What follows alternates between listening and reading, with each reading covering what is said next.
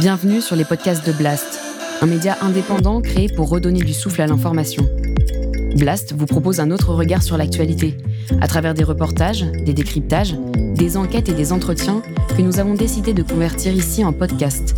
Notre ambition Devenir votre média de référence et ainsi peser dans la bataille de l'information qui s'annonce et qui sera décisive. Les podcasts de Blast.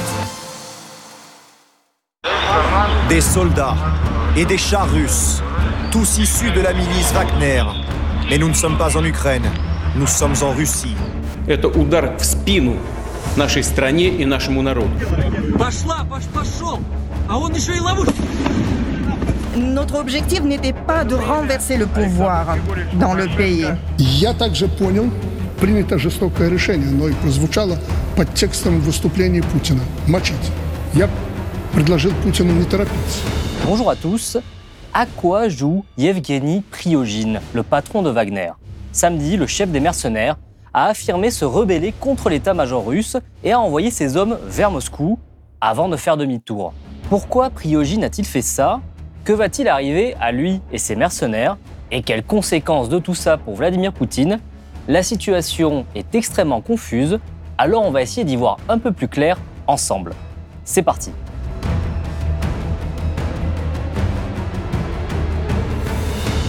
Bonjour Dimitri Minik. Bonjour. Vous êtes chercheur au Centre Russie-Eurasie de l'IFRI, l'Institut français des relations internationales. Vous êtes un spécialiste de l'armée et de la stratégie russe et vous venez de publier Pensée et culture stratégique russe du contournement de la lutte armée à la guerre en Ukraine aux éditions de la Maison de la science de l'homme. Vous êtes un expert de l'armée russe. Est-ce que vous pouvez nous expliquer ce qui s'est passé ce week-end entre Wagner et le pouvoir russe? En fait, euh, faut voir la chose euh, dans sa chronologie et dans l'histoire récente.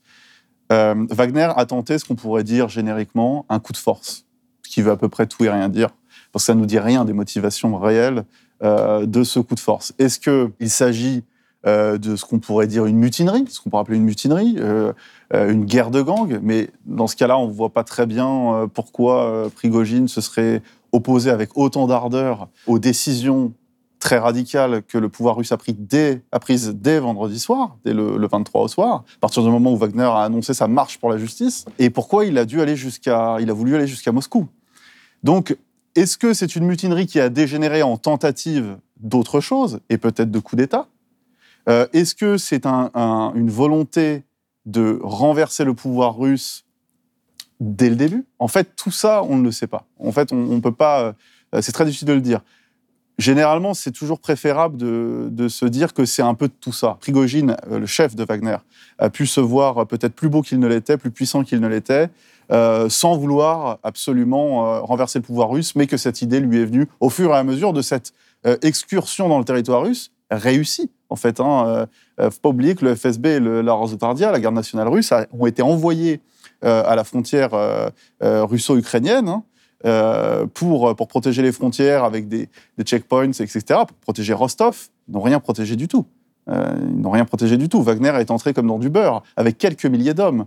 Euh, ils ont... Le convoi a réussi à s'approcher d'à quelques centaines de kilomètres de Moscou. Tout à fait, à environ 200 km de Moscou. Sur le chemin, ils ont abattu environ euh, 12 hélicoptères avec des systèmes Pantsir. Ont tué plus de 12 pilotes euh, russes, peut-être euh, d'autres morts, euh, on, l'ignore à ce stade, mais c'est un, en fait, voilà, un événement complexe. Et dans les moments, dans ce type de moments, on a, c'est vrai qu'on a tendance à, vouloir trouver des explications extrêmement rationnelles, définitives, extrêmement logiques. Bon, en fait, c'est l'histoire hein, qui dira ce que Prigogine a vraiment voulu faire et tout. Là, on est dans le moment des discours et des narratifs, y compris des acteurs. Euh, Prigogine a repris la parole hier. Il cherche à justifier son action. Il est dans la, préservation de son image. Il prétend avoir euh, arrêté cette euh, incursion, cette tentative de coup d'État ou cette tentative de putsch ou cette mutinerie ayant dégénéré en tentative de putsch ou peu importe ce coup de force. Il euh, prétend l'avoir arrêté pour éviter de verser le sang russe. Très intéressant. Vous remarquerez que Poutine, quand il s'est exprimé hier et qu'il a évoqué publiquement et ouvertement cette histoire, a utilisé le même argument. Et donc, dès le début de ces événements, sur ma décision directe, un certain nombre de mesures a été prise pour éviter le bain de sang, notamment pour laisser le temps à tous ceux qui ont commis l'erreur de se repentir. Il aurait, d'après lui, laissé le temps aux rebelles de prendre conscience de la folie de leur initiative et en fait il aurait d'après lui hein, laissé, le temps, laissé le temps aux rebelles de euh, reprendre leurs esprits. Oui, parce que lundi Euh. soir, euh, dans son adresse, hein, il a fait une courte adresse à Oui. la nation, Vladimir Poutine, il a, salué, il a salué le patriotisme des combattants du, euh, du groupe Wagner, restés fidèles et loyaux, deux jours après la tentative de rébellion. Oui, ça, là, là on voit bien que c'est une tentative de, de séparer les leaders de Wagner et les hommes dont il peut avoir besoin. Sont des, gens qui, sont, qui ont une certaine expérience euh, dans des actions de combat, euh, qui l'ont montré encore ce week-end contre le pouvoir russe. Malgré tout, euh, voilà, euh, on ignore encore si, euh, euh, si vous voulez, euh, Prigogine sera, euh, euh, si le pouvoir russe cherchera à s'en débarrasser définitivement, si les poursuites sont vraiment annulées. Tout ça, euh, voilà, c'est encore assez flou. En revanche, ce qui est sûr, c'est que la force de Wagner en elle-même, elle, est, elle va être disloquée. Une partie euh, est autorisée à aller rejoindre Prigogine en Biélorussie. Bon. Euh, l'autre, oui, l'autre partie, bon, on pourra l'évoquer plus tard, ça, mais l'autre partie euh, est invitée à signer un contrat si elle le désire avec le ministère de la Défense et une autre partie à faire ce qu'elle veut. Quoi. Voilà, c'est une sorte de, de liberté qui est donnée. Le moment où Prigogine dit j'arrête, euh, on ne sait pas ce qui s'est vraiment négocié. On sait que très probablement qu'il y avait Loukachenko, car les deux acteurs le reconnaissent, à la fois Prigogine et Poutine. Poutine a remercié le président biélorusse Loukachenko hier publiquement, officiellement. Я также понял, принято жестокое решение, оно и прозвучало под текстом выступления Путина – мочить. Я предложил Путину не торопиться. Давай, говорю, поговорим с Пригожиным, с командирами его, après, voilà, les termes de la négociation, les enjeux de la négociation, on- c'est difficile à savoir. Euh, c'est difficile à savoir. Ce qui est sûr, c'est que Poutine a été incapable d'assurer l'ordre. La capacité de, contrôle de l'État russe, elle est constamment projetée, elle est fantasmée, elle est constamment spectacularisée par le pouvoir lui-même. En fait, on voit bien que c'est en partie une coquille vide. Alors, c'est en partie une coquille vide parce que c'était Wagner en face que Wagner n'est pas une armée étrangère pour, le- pour, les, Russes. Les agents du FSB, euh, les, les gens de la garde nationale qui sont arrivés, euh, bon, bah, Wagner, euh, c'est pas, euh, c'est pas l'armée américaine. Hein. Euh, Ils ne pouvaient pas avoir le même rapport à Wagner, ne pouvaient pas lutter Ils de la même manière. populaires. Bah, c'est-à-dire que Wagner, euh, bah, auprès euh, des, euh, des, des forces de sécurité, euh, des forces de l'armée régulière, ils ont une certaine réputation qu'ils ont cultivée, que Wagner a su cultiver, que Prigogine a su cultiver, en se faisant passer pour une force que, au service absolu des intérêts supérieurs de la Russie, hein, je dis bien prétendu intérêts supérieurs, en allant en Afrique, en allant au Moyen-Orient, en Syrie, peut-être aussi en Libye, euh, en allant en Ukraine. Donc voilà, une sorte de bras armé ultra fidèle euh, au pouvoir central, mais euh, qui, euh, comment dire, se serait senti trahi et qui se serait rendu compte de la trahison du pouvoir central envers les soldats russes, l'armée russe, Wagner lui-même. Euh, et là, ça nous amène à quelque chose, à une réflexion beaucoup plus euh, profonde et aux motivations de Prigogine. Prigogine, il n'est pas qu'un acteur, on parle de guerre de gang, de mutinerie pour euh, une répartition des richesses. Oui, tout ça est, très, est, sûrement possible. Enfin, c'était sûrement le cas. Mais limiter cette opération qui a fini en marche sur Moscou à euh, une guerre de gang ou, un- ou une mutinerie me semble, compte tenu des éléments qu'on peut avoir, assez limité. Il ne faut pas oublier que Prigogine a porté un discours politique. Il a surtout montré euh, qu'il était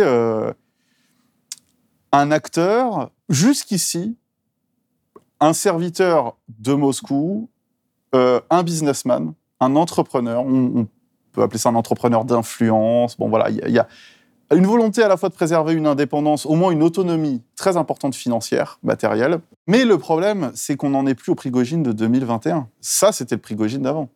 Le Prigogine de 2022-2023 est un peu différent. C'est-à-dire que, sans être totalement étranger à ce qu'il était, euh, il y a une inflexion. Prigogine a porté un discours politique. У нас нехватка боеприпасов 70%! Шойгу! Герасимов! Где боеприпасы? Посмотрите на них, су... Вот это вот парни ЧВК «Вагнер», которые погибли сегодня. Еще кровь свежая. Sur le discours euh, développé par euh, Priogine Oui. là, depuis plusieurs mois. Parce qu'en fait, là, on a ce- cette marche, c'est le point culminant de- d'une dégradation, en tout cas dans le discours des relations entre le chef de Wagner et l'état-major russe. Et euh, il a communiqué abondamment en se plaçant du côté de ces hommes, ces hommes qui étaient envoyés euh, au massacre à Bakhmut, et que lui, il était sur le front pendant que euh, l'état-major russe faisait n'importe quoi. C'est ce qu'il lui a dit. Exactement. Alors là, on entre dans un autre, euh, on entre dans un autre univers en fait, parce que jusqu'à maintenant, jusqu'à voilà, jusqu'à Bakhmut, jusqu'à son implication dans la guerre, il était ce qu'on a dit, c'est-à-dire un entrepreneur d'influence, etc. Et, un, businessman euh, aussi et avant tout, et un serviteur de l'État russe. Mais le problème, c'est que à partir euh, des échecs de l'armée russe, ça ne date pas que de on va dire que ça ne date pas que de 2023. Les échecs de l'armée russe, les, voix commencent à monter, des voix discordantes. Prigogine, Kadyrov commencent à monter au fur et à mesure que en fait, euh, l'armée russe s'enlise. Déjà a échoué sur le plan au, début, au début de son offensive, mais surtout s'est enlisée. Et c'est à partir du moment où ça s'enlise, où l'offensive de Kherson euh, euh, commence à avoir des résultats, Kharkiv, les contre-offensives ukrainiennes, que ça commence à bouger, que des voix discordantes commencent. Et voilà. Et, et Prigogine émerge à ce moment-là. Euh, et les critiques de Prigogine émergent. Elles, sont dirigées contre l'état-major, contre l'armée russe, contre la direction militaire russe, mais elles sont constantes. Et elles sont constantes, et par ricochet, elles visent Poutine. Qui a maintenu Shoigu et Gerasimov à la tête de l'état-major et euh, du ministère de la Défense Poutine.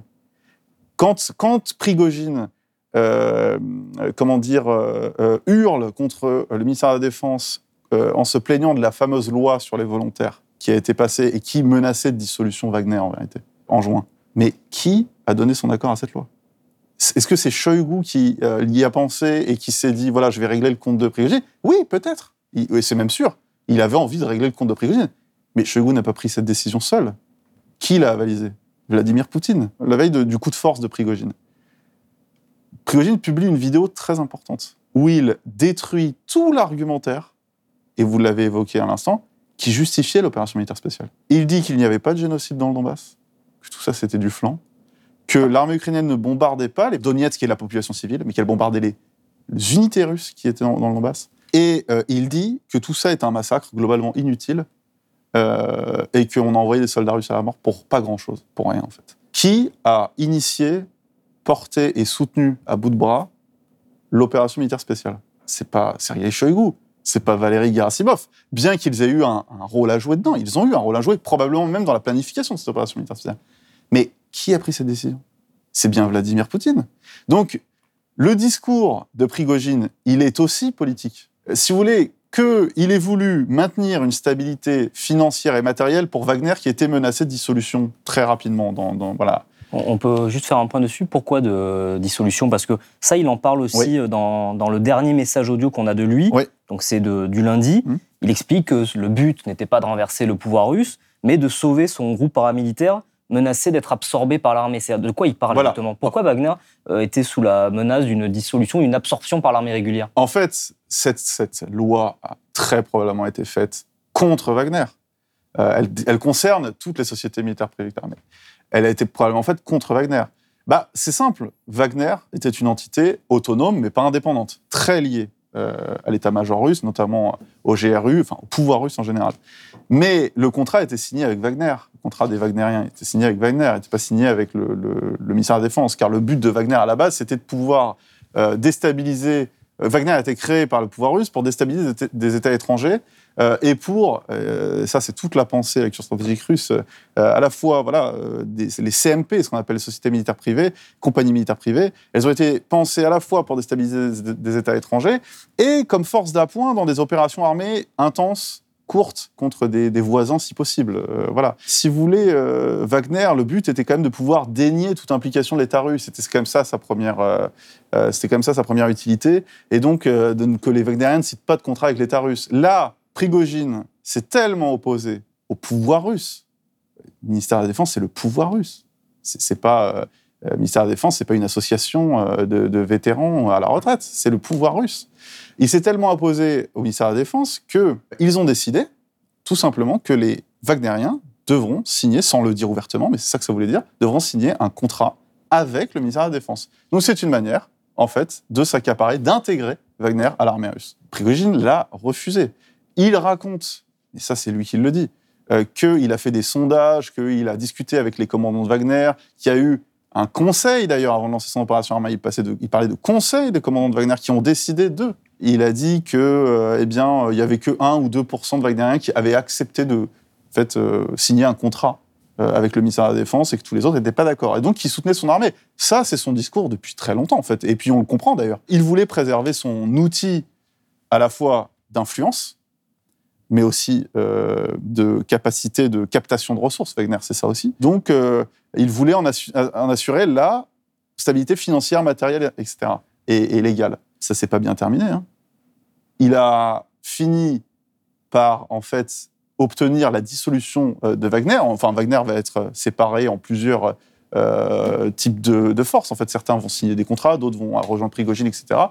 Donc, il a globalement, voilà, un peu échoué dans cette, dans cette entreprise. Mais le fait est que quand il décide de lancer sa fameuse marche pour la, pour la justice, il dit ce n'est pas un coup d'État, c'est une marche pour la justice. D'accord. en fait, il nomme son action.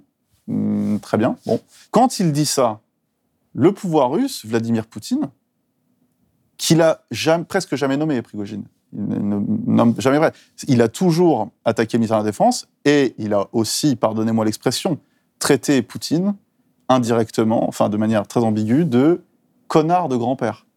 Euh, donc il y, a, autre chose. En fait, Prigogine, quand il critique l'opération militaire spéciale, quand il critique tout ce cirque en fait de l'opération militaire spéciale et tous les, arguments euh, euh, faux qui, qui, étaient qui, qui prétendument, encore une fois, c'est fondamental. C'est, pas, pas anecdotique, c'est très important. Alors, est-ce qu'il se rendait compte que c'était très important?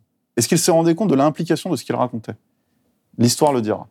Euh, toujours est-il que quand il décide cette marche pour la justice, le pouvoir russe a explicitement pris des mesures, toutes les mesures, son porte-parole l'a dit, pour lutter contre cette sorte d'insurrection naissante. Prigogine n'a pas dit. Euh, Prigogine a, persisté. Il a dit. Euh, bah, il a rien dit, mais enfin, il a continué. Ensuite, le lendemain matin, quand Poutine appelle à châtier les traîtres, globalement, euh, Prigogine n'a pas dit pardon ou quoi. Prigogine a dit nous ne nous rendrons pas, ni au FSB, ni à personne d'autre. Il a, il a marché sur Moscou.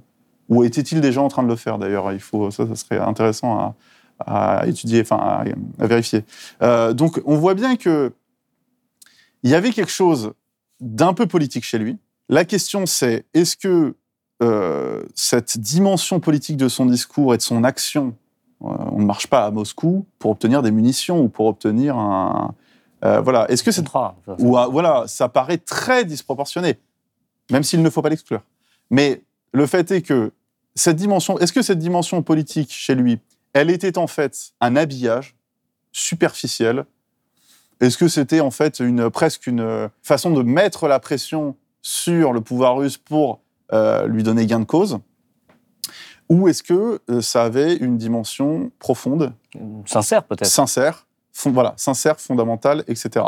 Est-ce que ça a commencé, vous voyez là, il y a plein de scénarios. Est-ce que ça a commencé comme une mutinerie et euh, en fait, vu euh, la réussite de ce coup de force, euh, il s'est dit, mais, mais en fait, c'est peut-être possible de faire quelque chose de plus grand. Sauf qu'au dernier moment, sauf il a reculé. Sauf qu'au dernier moment, il recule et on, ignore, on ignore pourquoi. Ou est-ce que dès le début, il se voit beaucoup plus beau qu'il ne l'est, beaucoup plus grand, quoique, il a quand même avancé jusqu'à Moscou avec certes peu d'hommes, mais il a avancé jusqu'à Moscou avec réussite.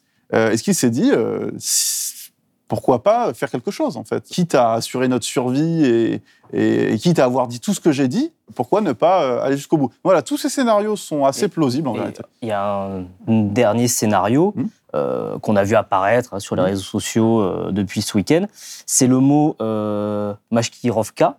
C'est cette du prix militaire à la russe. C'est que c'est tellement surprenant ce qui s'est passé, c'est tellement étonnant qu'il ait pu avancer comme ça sans opposition que beaucoup de gens ont euh, émis l'hypothèse que tout ça était une, en fait, une vaste du prix.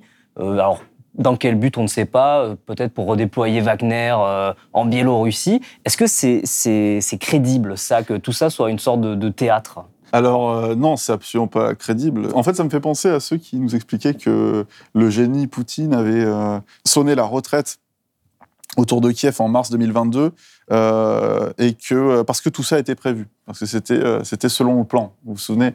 Bon ça me fait penser que c'était une feinte voilà. En fait l'attaque sur Kiev était une feinte. Bon bon c'est pas pas sérieux rien n'étaye ce type de scénario. Et en, vérité il est préférable quand on a si peu d'éléments sûrs et de il est préférable de se comment dire d'accorder un intérêt à ce qui paraît le plus simple le plus plausible euh, généralement, les plans, à, les billards à 12 bandes, c'est pas ce qui réussit le mieux dans l'histoire et, euh, et, on, en a, on en a peu vu, en fait. Hein. Même des gens qui y croyaient à des, à des, plans, à des billards à 12 bandes. Euh, je vois pas l'intérêt d'humilier. Parce que, en fait, le, le sous-entendu de tout ça, c'est que Poutine est derrière ça. Oui. Euh, encore une fois, Poutine est à la manœuvre.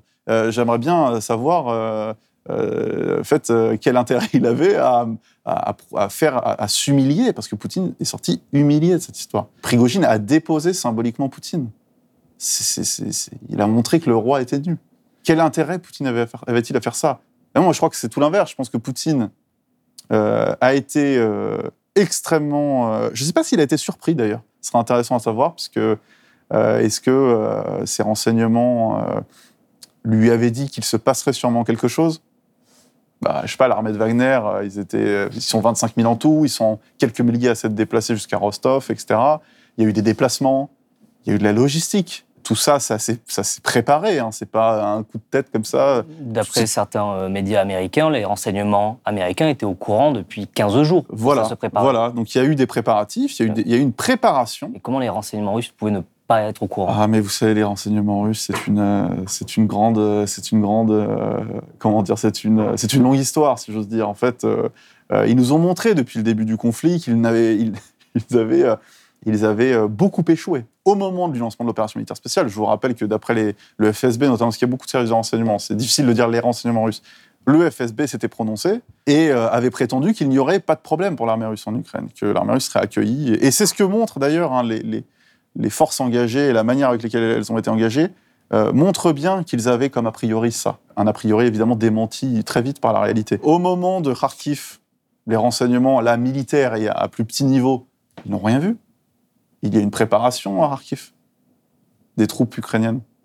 Ils n'ont rien vu.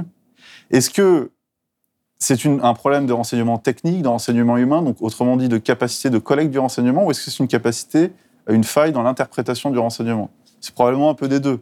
Euh, l'histoire du, du, KGB nous montre, euh, je conseille aux, euh, aux, auditeurs de, lire, au-delà de mon livre bien sûr, en plus de mon livre, un excellent livre de Christopher Andrew, l'historien britannique, sur le KGB, sur les archives, hein, les archives Mitrokhin, la manière dont le KGB gérait ses opérations la manière dont il voyait le monde, leurs croyances, leurs perceptions. il dit en introduction, je n'aurais, j'avoue, avoir été très étonné, euh, très surpris euh, de voir à quel point le, complotisme, le complot, était présent dans leur esprit. Autrement dit, le manque d'objectivité. Et ça, c'est quelque chose qu'on retrouve dans les élites militaires russes, dans les élites politico-militaires russes. Dans le livre, vous verrez que j'étudie plusieurs dizaines de discours politiques, euh, pas que du discours militaire. L'idée était, aussi d'allier les deux ces gens ont à peu près la même vision. Donc en fait, Poutine s'est laissé berner par des gens qui se sont aussi laissés berner, parce que tous ces gens partagent à peu près les mêmes modes de pensée, à peu près les mêmes croyances, ne sont pas toujours d'accord sur la stratégie adoptée, mais ne remettent jamais en cause leur vision de fond. L'Occident veut nous tuer, la Russie, euh, euh, le monde est hostile à la Russie par principe. Il y a une tendance à penser que le hasard n'existe pas, que l'autonomie de l'individu n'existe pas, etc. C'est pas forcément formulé tel quel mais c'est ce que leurs analyses euh, montrent, leur, vision du monde, leur perception du monde. Donc là, voilà, une faille dans le renseignement, ils n'ont pas pu voir ce que Prigogine allait faire. Voilà. Et puis, euh, euh, en même temps, on a envie de dire que c'est compliqué aussi de, prendre des mesures, que le Kremlin prenne des mesures officiellement, avant même que ça se passe. Il y a aussi ce problème-là. Euh, c'est-à-dire pourquoi allait passer le Kremlin? C'est-à-dire euh, euh, quelle image allait-il renvoyer? Aurait-il renvoyé s'il avait fait ça? C'était aussi compliqué. Donc il faut prendre tout ça en compte. À la fois faille du renseignement possible, en même temps donc technique ou, d'interprétation, en même temps gestion du temps politique pour le Kremlin. c'est toujours important de savoir qui a été l'agresseur et qui a été l'agressé. D'ailleurs, Prigogine ne s'y trompe pas, car quelle est sa justification pour ce coup de force? Wagner l'a dissous, mais surtout, c'est pas ça qu'il dit. Il dit euh, nous, en fait, on allait se rendre à Rostov tranquillement, euh, il me semble qu'il dit le 30 juin. C'est juste que le ministère de la Défense nous a bombardés, a bombardé nos positions. il y a eu 30 morts. Euh. C'est ce qu'il raconte. Il n'y a pas de source fiable pour l'instant qui le démontre. C'est ce qu'il raconte. C'est exactement ce qu'ont raconté les Russes juste avant d'envahir l'Ukraine dans le Donbass les Ukrainiens nous bombardent, euh, nous allons répondre. Et ils ont bombardé des postes frontières et tout. On s'est rendu compte que tout ça était faux. Il a utilisé cette méthode, c'est-à-dire qu'il a dit nous avons été agressés, voilà, et nous euh, allons répondre. Euh, la fameuse marche de la justice. Et maintenant, qu'est-ce qui va se passer pour l'homme, pour Priogine, pour Wagner? Là, on ne sait pas exactement où il est. on ne sait pas. Est-ce que il peut, compte tenu, vous avez parlé d'une humiliation pour Vladimir Poutine, est-ce qu'il peut survivre à ça? Alors c'est intéressant parce que quand Prigogine décide d'arrêter, il continue à préserver son image. C'est très intéressant parce qu'on ne sait pas encore vraiment, je le répète, les termes de l'accord, de la négociation. On ne sait pas ce qui a été obtenu. Parce qu'à un moment, on parlait du fait qu'il n'y aurait aucune poursuite. Finalement, il y a des poursuites euh, judiciaires contre lui. Il n'y a pas encore, honnêtement, il n'y a pas encore d'informations précises sourcées qui nous permettent de dire Prigogine est poursuivi, Prigogine ne sera pas poursuivi, les chefs de Wagner sont mm. poursuivis, les chefs de Wagner. C'est pas encore assez clair. Ce qui est sûr, c'est que euh, pour euh, un petit, un petit trait d'humour, mais qui a quand même son, sa vérité. Ce qui est sûr, c'est que dans le deal, il n'y avait pas Prigogine doit arrêter de parler. Parce que Prigogine s'est exprimé hier. Donc euh, Prigogine reste une, potentielle force de nuisance, quel que soit son, son, degré et ses capacités. Euh, le fait est que Prigogine, quand il dit j'arrête, il préserve son image en disant non, je vais épargner le sang russe. Bon, euh, ça fait bien rigoler puisqu'il venait d'abattre 12 hélicoptères, tuer plus de 12 Russes et qu'il a passé plusieurs mois à envoyer des, milliers de Russes au carnage, à l'abattoir, ce qu'il dit lui-même d'ailleurs, hein, il parle de hachoir à viande, à, à. Très intéressant aussi, les deux protagonistes principaux de cette histoire, Poutine et Prigogine, ont parlé tous les deux utilisent le même argument. Poutine dit euh, Nous avons laissé, en gros, ces gens, on leur avons laissé une chance de reprendre leurs esprits pour épargner le sang russe, c'est-à-dire pour éviter qu'il y ait un bain de sang. Prigogine dit la même chose. Il dit J'ai voulu épargner le sang russe, éviter un bain de sang. Les unités de reconnaissance qui étaient à quelques encablures de Moscou se sont rendues compte que ce serait un carnage, voilà, etc. C'est son argument aussi. Très intéressant à noter, il ne se cite pas. Aucun des deux. Aucun des protagonistes, des deux protagonistes, euh, euh, ne se cite explicitement. Il ne se mentionne pas. Prigogine euh, a l'air d'être assez, finalement, de, ne pas être accablé hein, par ce qui s'est passé. il critique, continue de critiquer le ministère de la Défense. il prétend que sa démonstration de force a permis de démontrer que c'était possible. Vous voyez, des arguments un peu bizarres.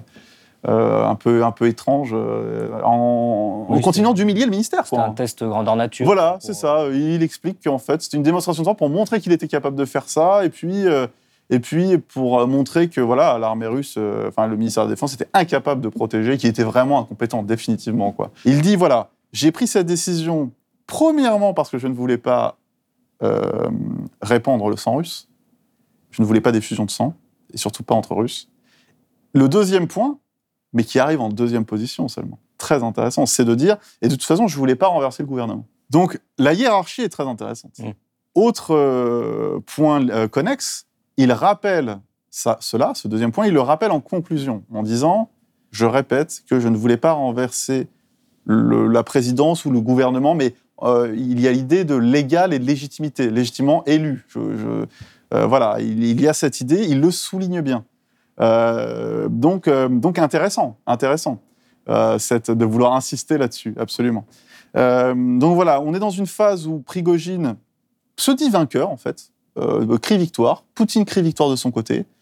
L'un a l'air plus serein que l'autre, honnêtement. Hein. pour l'instant, on est, on est sur, des, sur des narratifs et des, et des images. Ce qu'on voit, c'est que Prigogine va récupérer peut-être une partie de Wagner, on ne sait pas pourquoi réellement il est, il est en Biélorussie. En même temps, on ne voit pas où il aurait pu aller d'autre si le deal était vraiment qu'il s'exile.